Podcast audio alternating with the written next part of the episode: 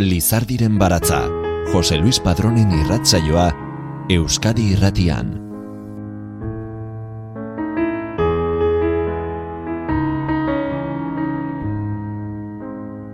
Gabon eta ongietorri Lizardiren baratzaren irratsaio berri honetara. Koldo Michelena kulturuneak antolatuta Txori kantazale Xavier Leteren hildoan, errezitaldia izan zen donostian joan den urriaren emesortzian. Pianoarekin Joana Ochoa de Alaiza, izlaria Ales Gurrutxaga. Emozio handikoa ederra, unkigarria grabatu genuena. Benetan merezi du, entzun saioa.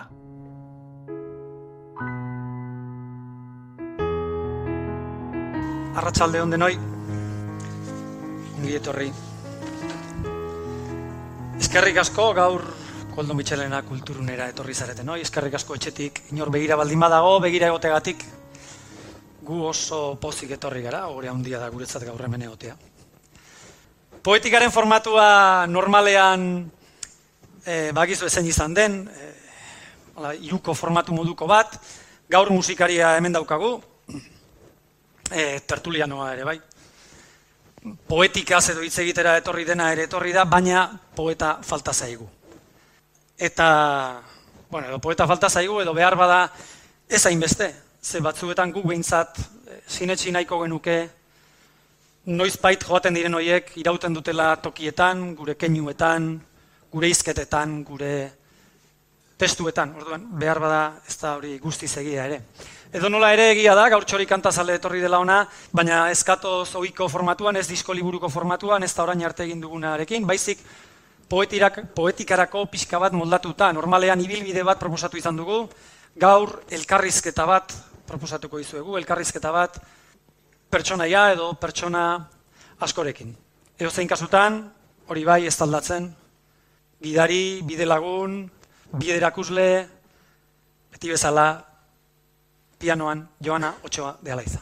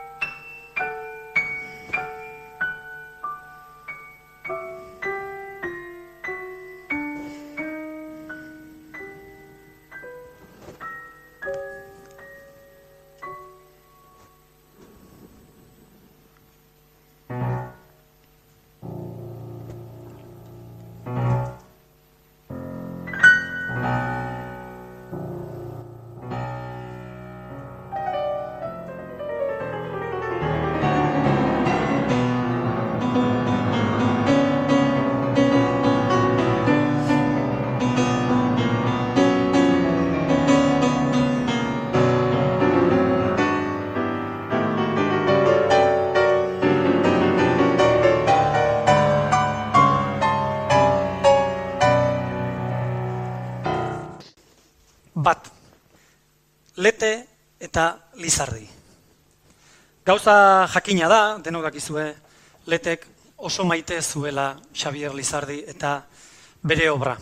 Berari buruzko testuak idatzi zituen, saiakera lanak egin zituen, esate baterako saritua izan zen lan bat, aski ezaguna, Lizardi edo poesia galen. Gerora egin zituen alakoak, baita, esate baterako, hementxe bertan, laro gaita amaseian ospatu ziren Lizardiren inguruko jardunaldi batzuk, eta han aritu zen, lete, mm, lirikotasuna gehi kontzeptua izena zuen itzaldi batekin. Idatzi zuen hartaz, baita ere, modu poetikoan, eh, eskaini zizkion poemak, esate baterako, laroiko amarka da, omenaldi, lizardiren inguruko omenaldi batzuen arira, eskaini zion poema soneto estiloko bat, eta gero gainera kanta bihurtu zuten, gaur kantu gisa ez da ezaguna, eh, Antion Balberdek musikatu zuen, baina egin zion, gero testu hori birmoldatu, eta azken poema liburuan ere badago, lizardiri eskenitako testu bat, eta bar. Kasik esan liteke aditua zela, horren besterakusgarri bat da, lizardiren testu nagusien edizio bat ere prestatu zuela, lekuunarekin eta angelertxundiekin batera. Eta noski esan beharrik ere ez dago, Lizardi abestu ere abestu zuela hartu zituen bere testuak eta musikatu, egokitu eta musikatu zituen. Batzuei pekatu bat irutiko zaie orain esango duguna. Baina egia da biztan da Lizardik leteren obran sekulako eragina duela. Baina kasik kronologia kontra eukiko ezpagenu eta guk Lizardi ezagutzen dugun moduagatik esan izango litzateke letek ere guk jaso dugun Lizardi horretan, letek ere Lizardirengan sekulako eragina izan zuela.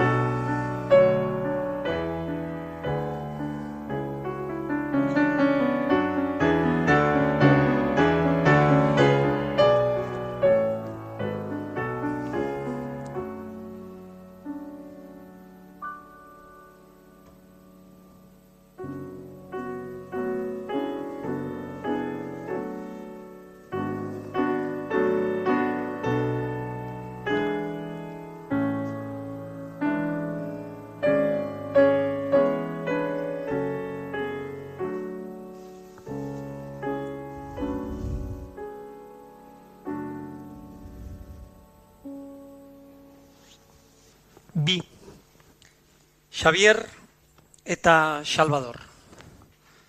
Ez dagitzuek, gu abesti horrek gora eramaten gaitu. Berriro igon hau zuen hemen dira, oroi garri zaharrei maitez begira. Donostian gaude, koldo mitxelena kulturunean gaude, baina gure buruak abesti horrekin egiten du beti toki berberera. Imaginatu gurekin. Agina, gaina, oi hartzun eta lesaka bitartean, gain eder bat. Gain hartan, berrogeita marreko amarka da erdi aldetik, egon zaretenok badakizue, monumentu eder badago. Kronlech batzuk daude lurrean, albo batean kapera txiki bat, eta bestaldean eskultura bat. Obra Jorge Oteitzak aita donostiari eskenia da. Horregatik, kaperatxoa aita donostia kaputxinoa baitzen, eta konjunto monumental oteitziano hori ez. Eskultura horren inguruan, geruza asko daude. Mikel Laboa hiltzenean adibidez, han pausatu zituzten bere errautsak. Diotenez, Josanto Nartzeri gain hartan bururatu zitzaizkion ironia fin askoarekin, Euskal Herrian bizi denak badaki, poema ezagunaren lerroak, maite ditut maite gure bazterrak, eskerrak ez den azterketa bat. Lambroak eskutatzen dizkidanean. Eskulturak, monumentu horrek, oteitzaren eskulturak, atzean, zeko partean, esaldi badauka idatzea. Eta esaldiak dio, txori kantazale ederra, nunotea izkantatzen.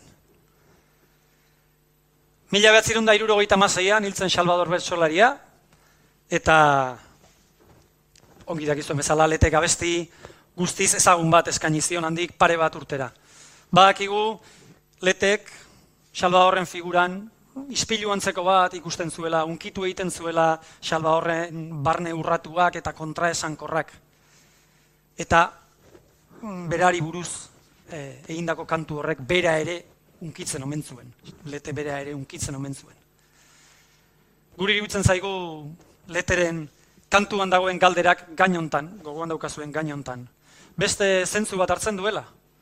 Pentsatzen baitugu behar bada letek berregin zuela Jorge Oteitzak aita donostiari buruz egin zuen galdera ura, denok ezagutzen duguna, beste kanturen batetik.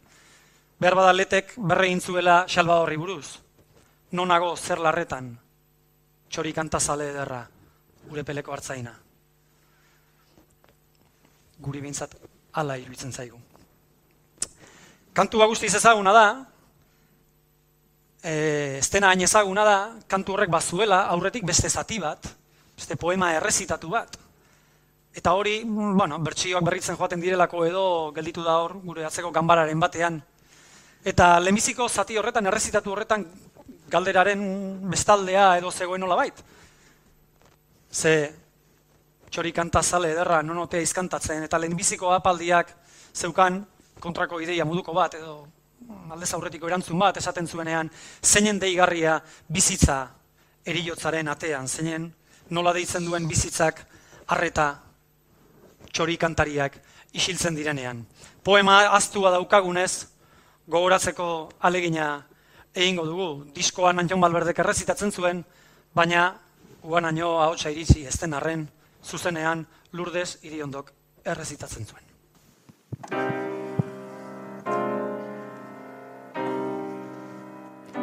Telatuan elurra, herrian ekaitza, bihotzean azken agurraren beldurra. Udazkenaren hotza loratzeko ezinak, bizitzaren garrasia eriotz egina. Eskuak luzatzean bizitza jasotzeko asmoz, eta lurra bakarrik behatzetan sentituz, zeinen beltza den ekaitza, zeinen hotza elurra, zeinen deigarri bizitza eriotza honetan.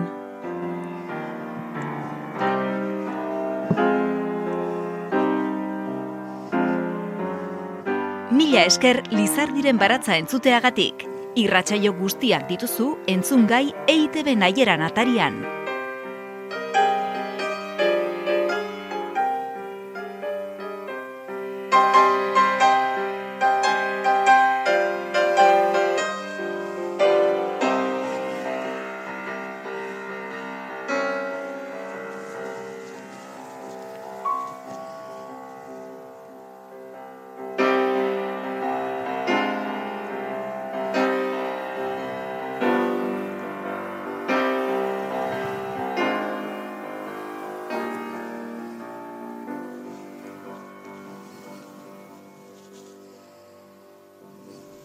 Xavier Lete eta Gabriel Zelaia. Gabriel Zelaia euskaldun poetari, nere agurrik beroena, poesia egiten erakutsi digulako. Xavier Lete.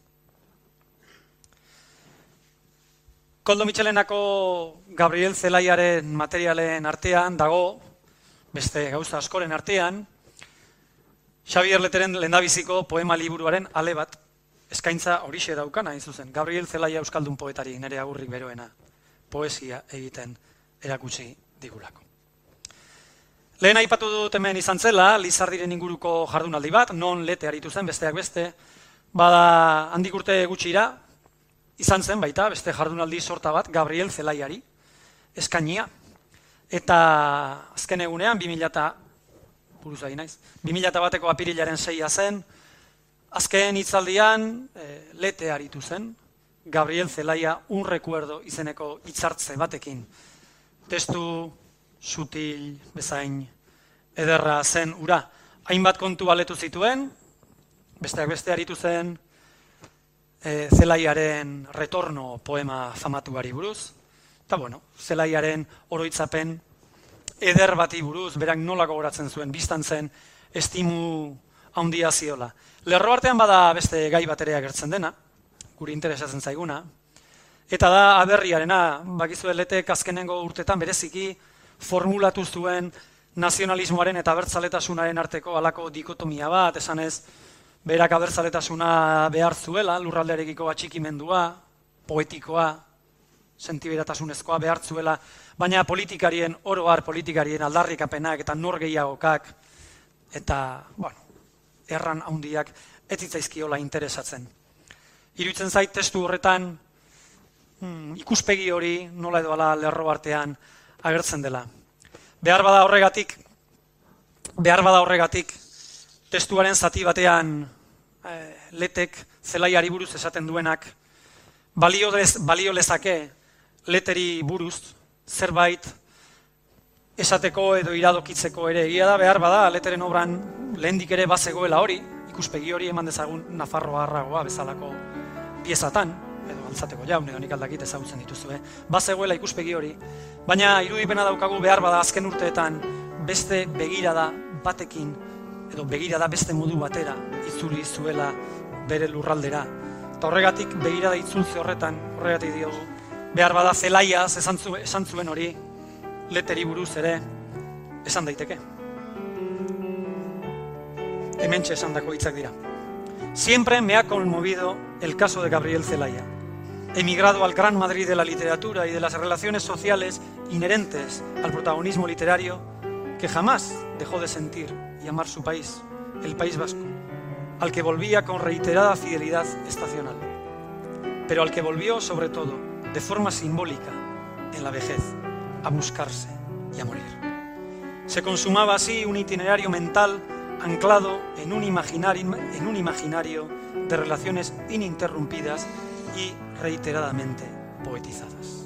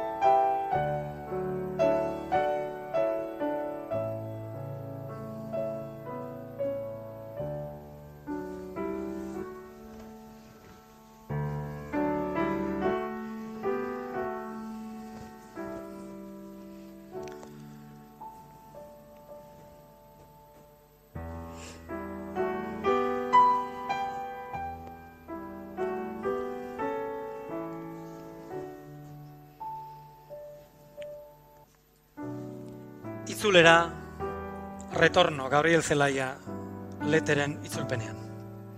Zati bat. Banator ene Euskadi zure gana berriz.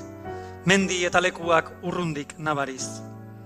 Ez dakit zorionik nigan gertadadin, ene sentimendua sufrituz da egi. Lambropetik datorkit ezin esan hori, izan nintzen aur ark bihotza unkitzen dit. Mila gauza aztuek berriz diote bai, han eta hemen agertuz, han, hemen eta orain. Nere euskadi txikia, ene herri, solasik beharreztuen adierazpen garbi, zugan ene iragana, zahar nauzu, ibiltari, zauriturik natorkizu, hiltzera euskadi.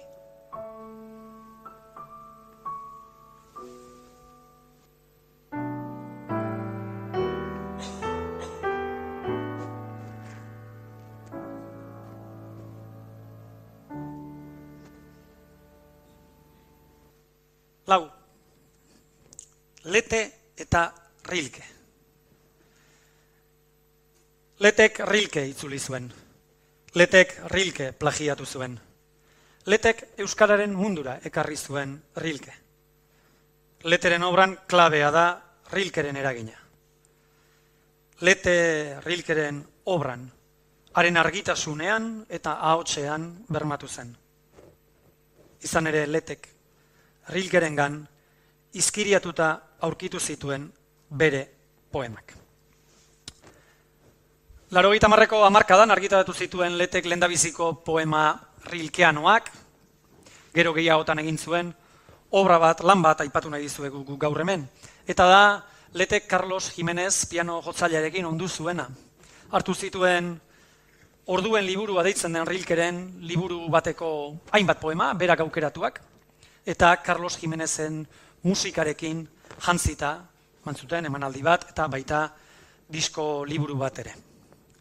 Carlos Jimenezek e, bere diskoan sartu zuen kanta eder ederroietako bat, bueno, bien diskoan, barkatu, sartu zuen pieza ederroietako bat, deitzen da Rilke lagunduz.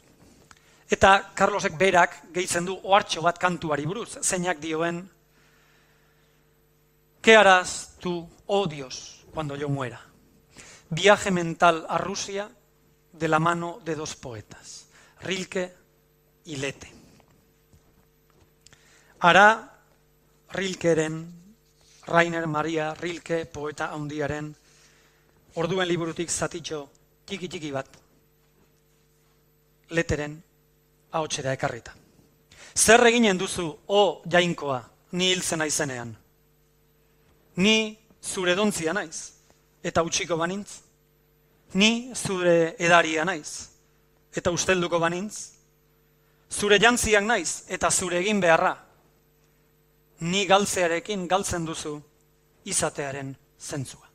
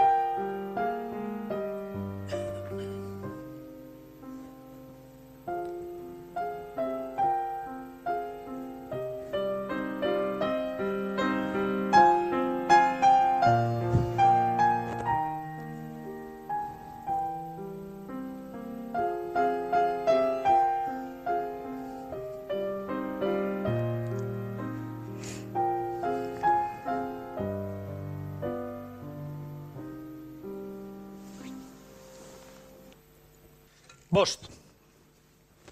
Xavier eta Antion. Nik ezakizuek leteren ze irudi izango duzuen. Pentsatzen dut bakoitzak berea egiten duela. Nik nire impresio daukat, nire iruditzen zait, ez dakit, oteitza batek bezala edo nik aldakin nor bezala, letek nire impresioa da. Bat eta kontrakoa izateko habilidadea zeukala, edo kontrakoa eta bat. Edo kontra egitearen, kontrakoaren kontrakoa. Ez dakit nola resolbitu kontua. Tristea omentzela diote batzuek, beste batzuek ez ez. Gertuko esate dute ez ez. Oso humoretsua zela eta barrera gilea eta darjotzailea eta bar. Beste impresio bat daukadana da artista bere garaikoa izaten dela. Bueno, hori eh, badak iguala dela. Esan nahi duana da garaiak baldintzatzen duela. Imagina dezagun leteren belaunaldikide izan daitekeen artistaren bat. Eman dezagun urrutira joateagatik, zurrunera joateagatik, Mikel Laboa bat adibidez. Edo belaunaldi hartako beste bat, nahi duzuena imaginatu. Eta orain galdera, eta eskerrak ez den azterketa. Esa izkidazue, iru humorezko pieza.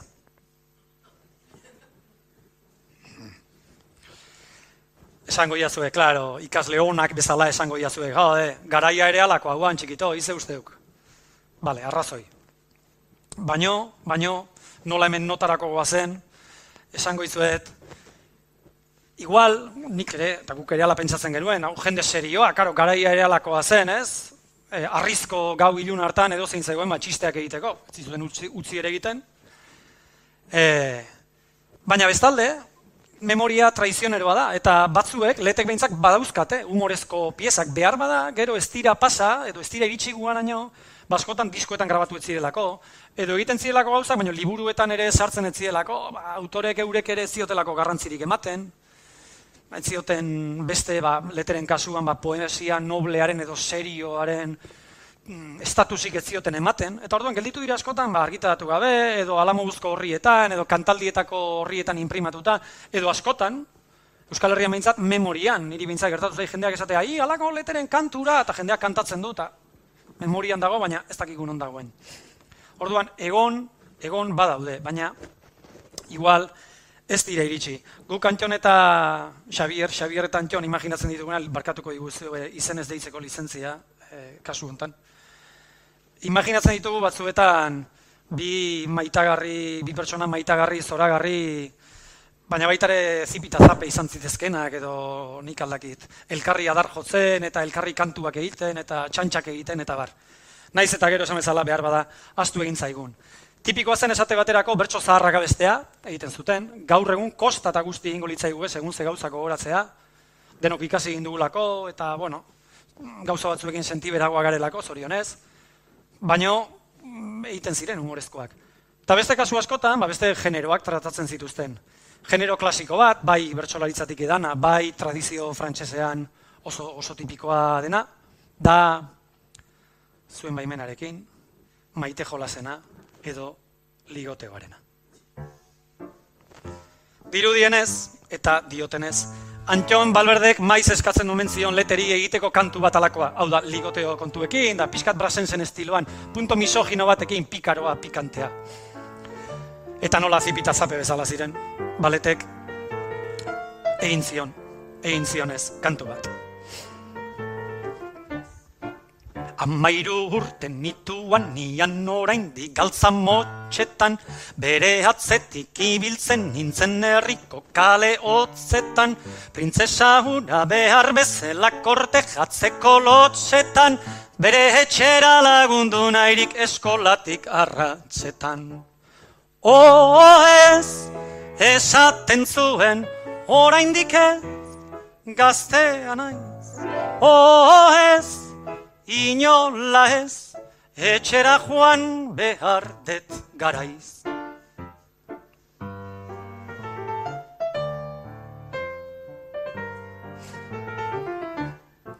Lotxaren lotxaz pasata gero dozen erdi bat eskutik.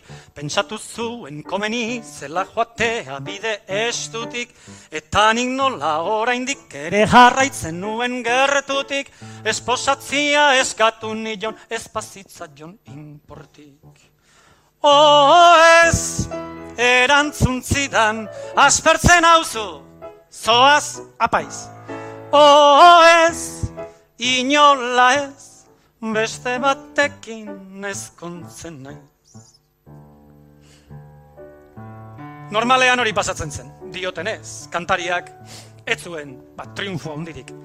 Azkenean bere buru azparre egiteko modu bazen, kontzertuak amenizatzeko, giroa pixkat aldatu eta alaitzeko. Eta esaten zuten ez, esaten zuten ez. Ez omentzieten amairurekin kasorik egiten, eta gerora ere gutxi. Hala esaten zuen letek, brazenzen estiloko beste kantu batean, eta aspaldiko François Billonen esapideura uzon lehen ez dantan, non dira lengo kontu haiek, gogoan hartuta. Aurpegi irik xamurrenez, hartzen ban atzaile begira, pailazo bat naizelako, guztiak parrez hasten dira. Ustez modu egoki batez, xuxenera mantratuak, zein zakurrek jan behar duen, ongi bai takikatuak. Hau da egoera motza, nundira lengo kontuak. Naiz orain dik saso izan, eta lore ederrak gusta, beste batzun saretara, ikusten dut erortzen usta. Gure hilea zuritzen du urbilagoen neguak, alperrikako jirabiran nekatzen zaizkiteguak, goguak irauten du baina nundira lengo kontuak.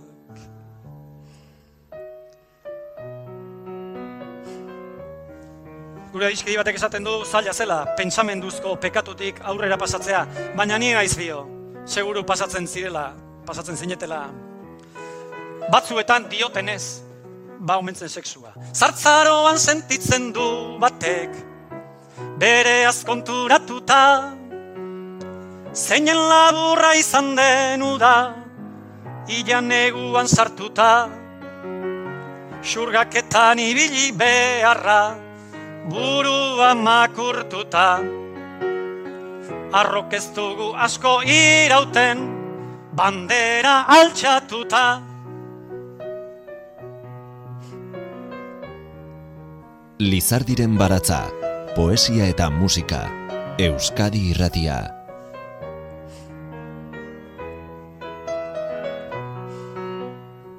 Petarkak Laura Dantek Beatriz eta pelok madalena Maitasunean egin behar da Bestearekin aldena Batek poemak besteak gerra Aiu artek emena Kupiri gabe fornikatzea Horin da onena.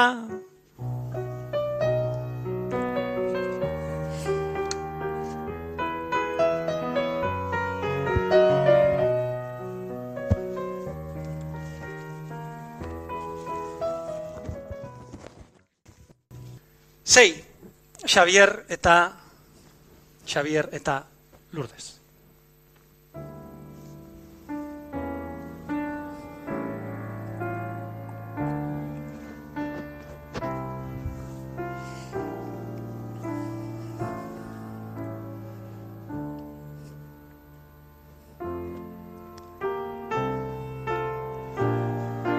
Mila behatzi deun da sortzian, bere lehen disko handian sartu zuen Lourdes Iriondok bere bertsioan noski entzuten ari garen doinu hau.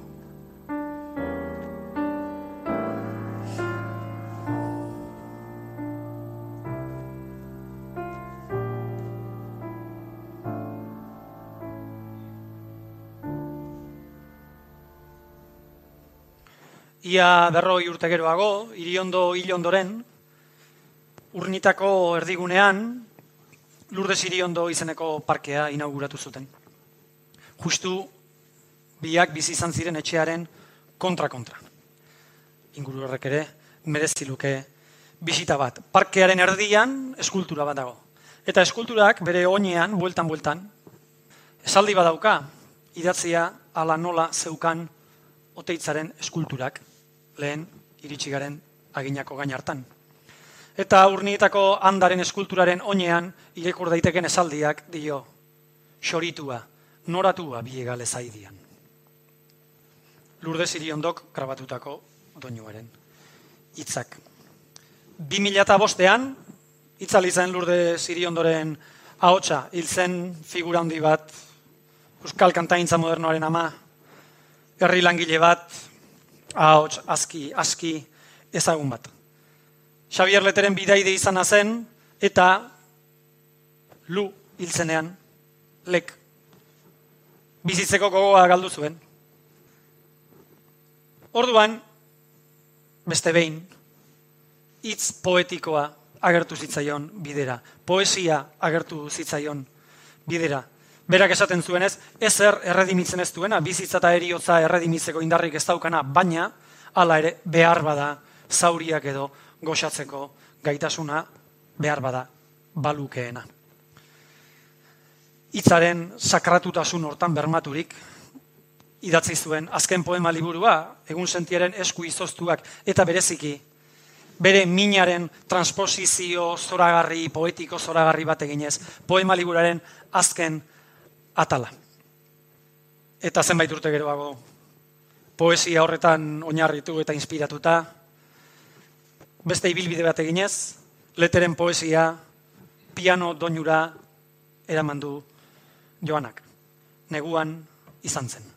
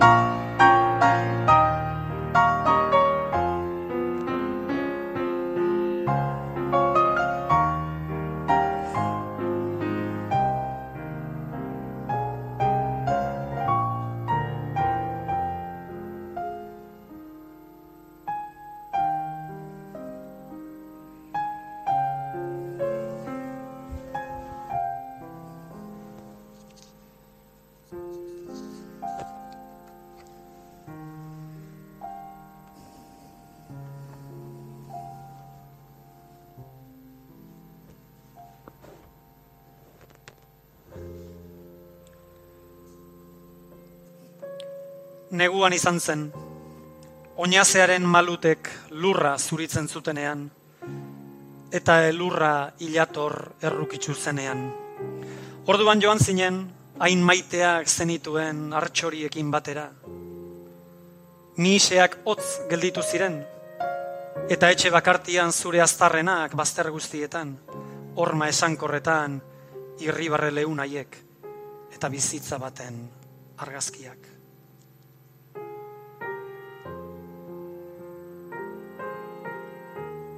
Neguan izan zen, eta espanturi gabe alde gintzen nuen, isil, zuzen, jakitun, jabe. Bizi zaitez, esan zen idan, saia gauza ederrak, maitatu jendea. Eta ni, ni itxaroten egonen atzaizu. Zer naiz orain, esaidazu, ferekan azazu zure leialtasunaren atz sotilekin. Neguan izan zen, zu aldendu zinenean. Ni ere urrunago orain, eta bila nabilkizu goizaldeko ordu isiletan dirudien guztiaren beste aldetik. Neguan izan zen.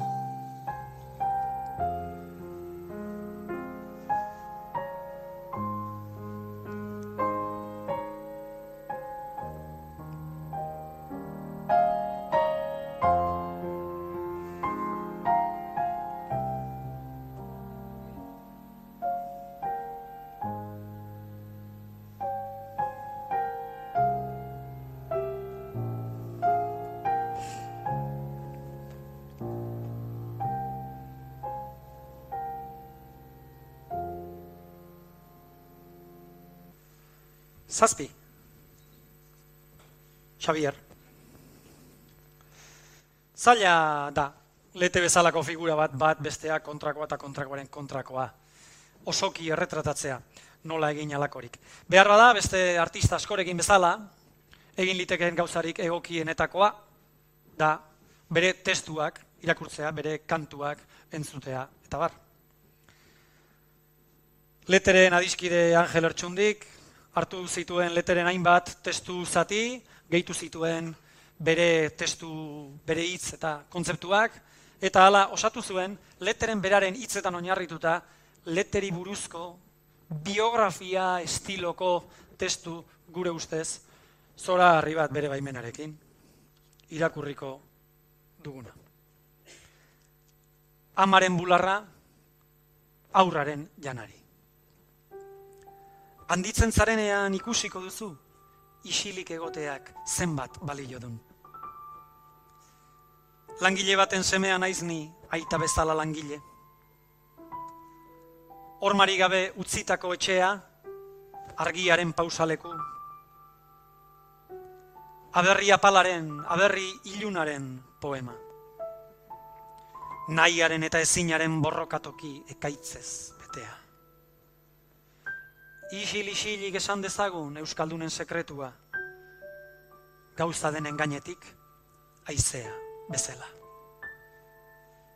Kondaira urratu baten oi hartzun oiukatua, historiaren tabernan. Ni naiz, erreka azikinen iturri garbiak aurkitu nahi dituen poeta tristea. Zure bular lastanen antxiz ta egarriz, etzaidazu galdetu, gauza ilun guztien arrazoi gordea. Zu ere urruneko misterio batetik zatoz. Amasei salbe eta malau kredo erdera zentzunagatik, urruti zegokura, han bere zeruan. Kontzientzia, duintasuna, herria, aberria, giza berea, sentiberatasuna, gizatasuna, leialtasuna, duda, misterioa, kulpa, barkamena, errekontziliazioa, errukia, pietatea,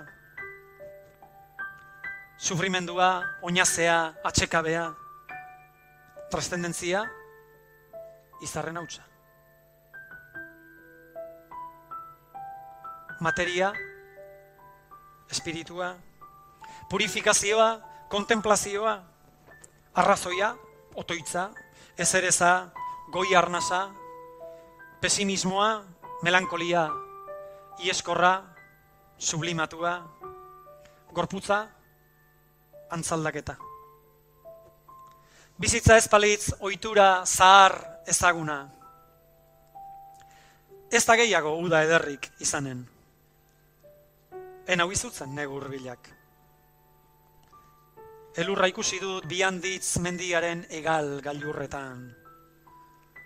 Egun sentiaren esku izoztuak. Agortu zaizkit hitzak. Azkenean esku utxik hiltzen gara. Amaitu da bidaia. Nonago, zelarretan, herri zahar ontan.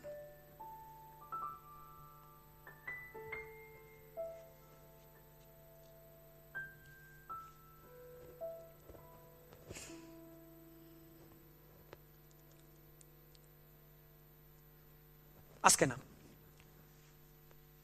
Lete eta lizardi beste behin.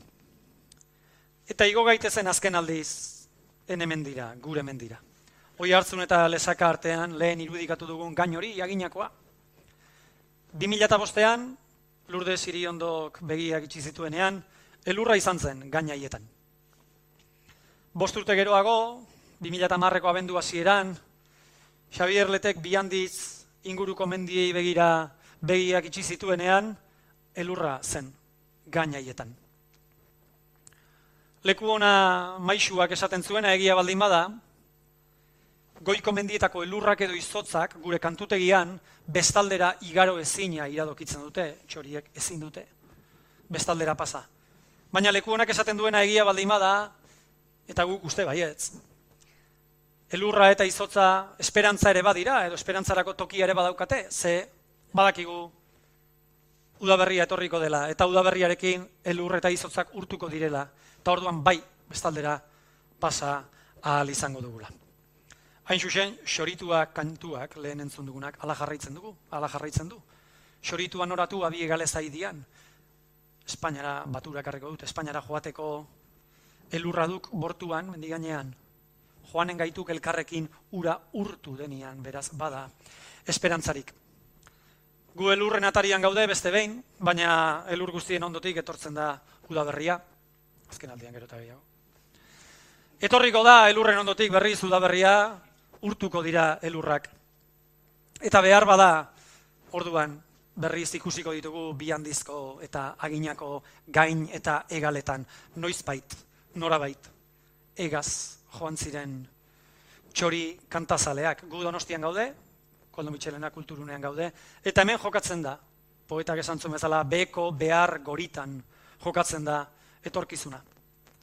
Baina tarteka, naiz eta hemen egon, eta etorkizuna hemen jokatu, tarteka gustatzen zaigu, non di zen edo non ibili garen gogoratzea, ez dezagun iparra galdu. Eta orduan beste askotan bezala, poetaren hitzak etortzen zaizkigu gogora. Izotzondoko eguzki neguaren parre, olerkariak noizbait hiri goratzarre.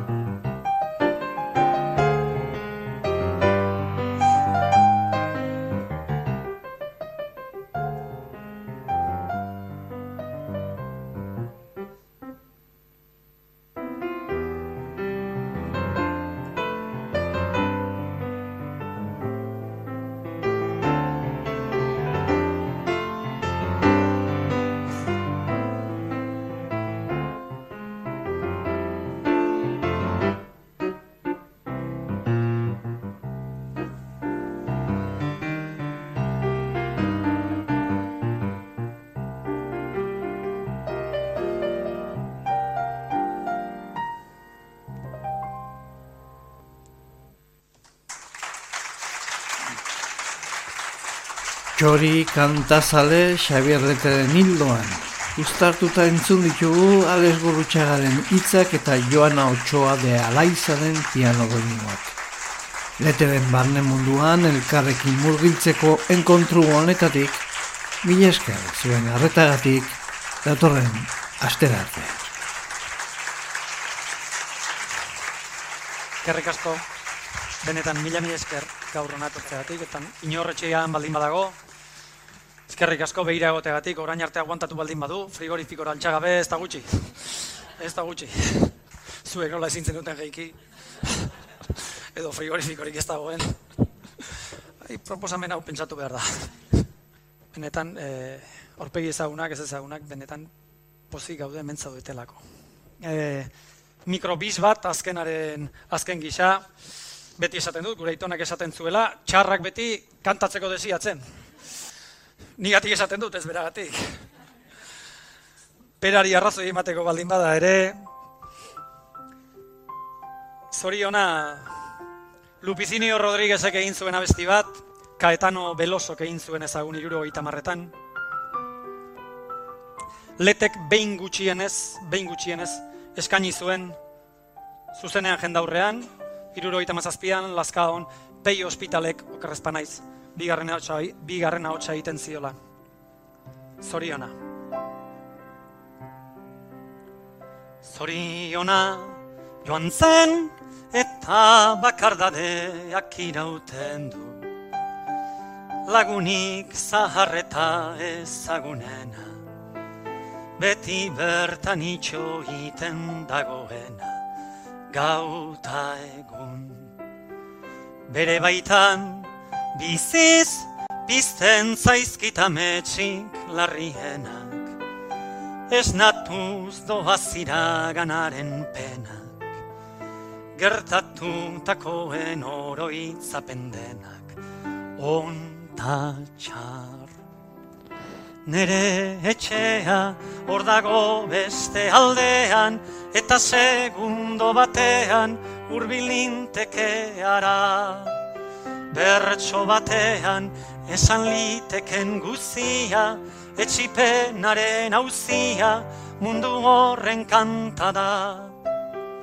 Zoriona, bazen eta maitasunezko babesura, begi ederrunki garrien lilura, osotasun urratuaren mindura, ez da haren bila beti sufrimentuzko egoen indarrez. Sentitzen dudana libratu beharrez. Uste kabetan sortzen den irriparrez.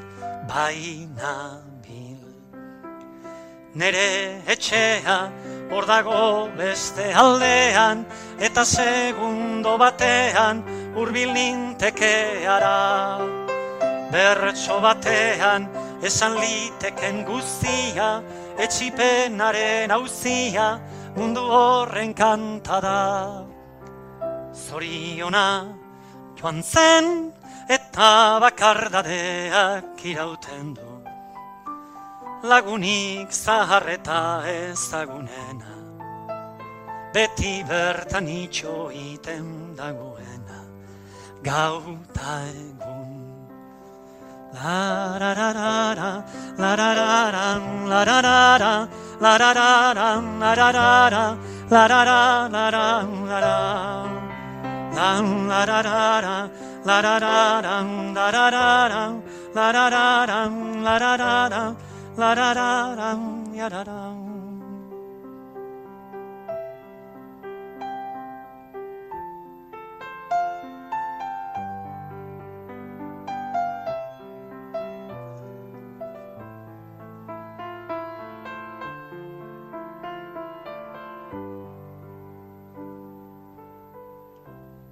Lizardiren baratza Euskadi irratian.